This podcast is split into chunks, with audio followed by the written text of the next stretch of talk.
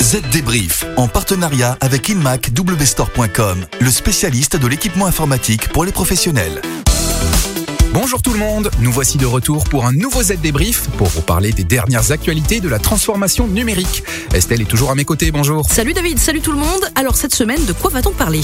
Eh bien tout d'abord de réseaux privés 4G et 5G qui vont être utilisés par de grands groupes comme EDF ou Aéroport de Paris. On parlera aussi d'une fonctionnalité sur iOS qui enchante les utilisateurs et ruine les espoirs des publicitaires. Ensuite, on va parler d'un site internet capable de vous avertir si vous ou votre entreprise êtes victime de hameçonnage, appelé aussi phishing, un service gratuit. Si si, ça existe. Il sera aussi question d'un nouveau record de la vente en ligne en France. Et pour finir, dans notre rubrique pratique, on vous donnera quelques astuces pour mieux utiliser le navigateur Chrome. Allez, Z débrief, c'est parti.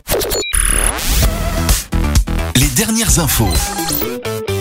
Le réseau sans fil des entreprises va désormais bien au-delà du Wi-Fi. Depuis mai dernier, certaines grandes entreprises françaises ont demandé des fréquences pour développer des réseaux privés 4G et 5G. Entre autres, Aéroport de Paris, ADP donc, s'est porté candidat sur la bande des 2,6 GHz, tout comme la société EDF.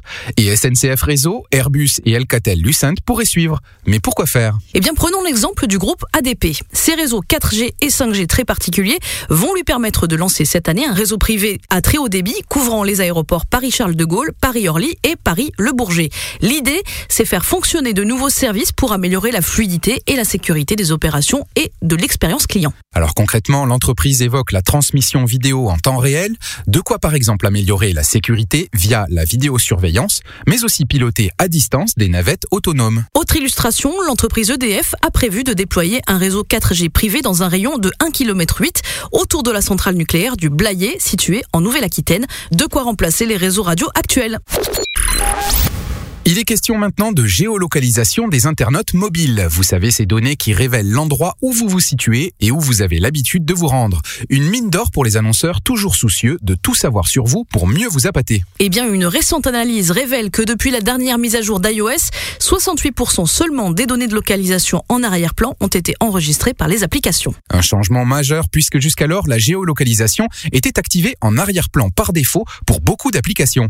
L'internaute n'en savait donc rien. Apple avertit désormais les possesseurs d'iPhone et ses clients n'ont visiblement pas envie d'être suivis à la trace. Surtout, les utilisateurs ne partagent désormais leur position qu'en échange de services bien réels, comme avec les applications mobiles de cartographie par exemple. Et face à cette baisse de la récolte des données de localisation, ce sont les publicitaires qui achètent ces données pour cibler les internautes qui sont les plus mécontents.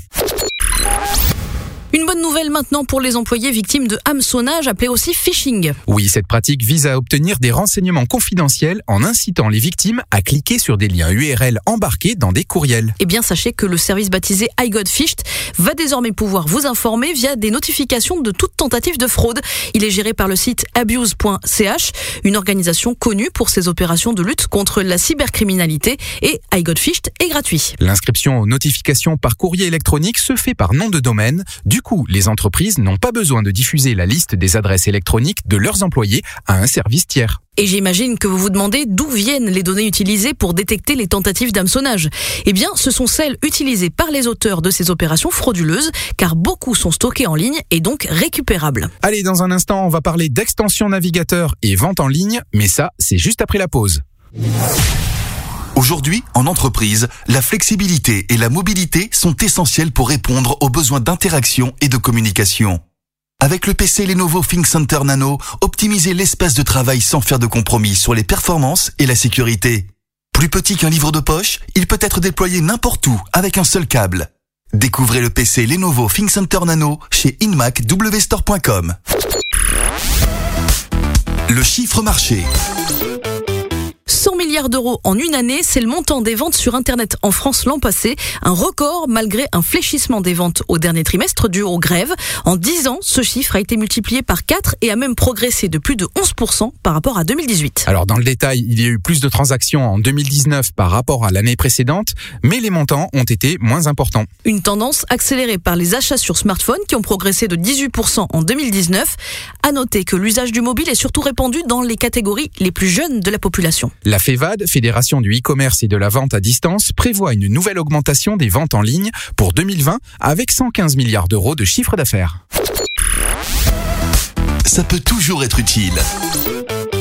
Allez, maintenant cadeau, voici quelques conseils pour mieux utiliser le navigateur Chrome au quotidien. Vous pouvez d'abord utiliser des extensions conçues pour aider à gérer la surcharge des onglets. L'avantage, c'est que les extensions sont de puissants compléments à Chrome.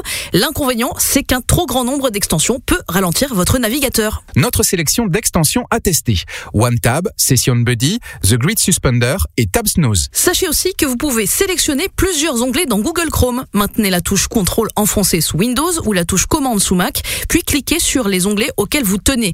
Et vous pouvez les mettre par exemple dans une nouvelle fenêtre. Si vous avez fermé un onglet par inadvertance, sous Windows, testez la combinaison de touches CTRL plus Maj plus T ou sous Mac, commande plus Maj plus T. Une bonne surprise vous attend. Oui, enfin sachez que ces astuces fonctionnent aussi avec le navigateur Firefox. Allez, le Z débrief, c'est terminé pour cette semaine. On se retrouve dans 7 jours. Et d'ici là, rendez-vous sur zdnet.fr. À la semaine prochaine. Bye bye. Débrief, en partenariat avec InMacWstore.com, le spécialiste de l'équipement informatique pour les professionnels.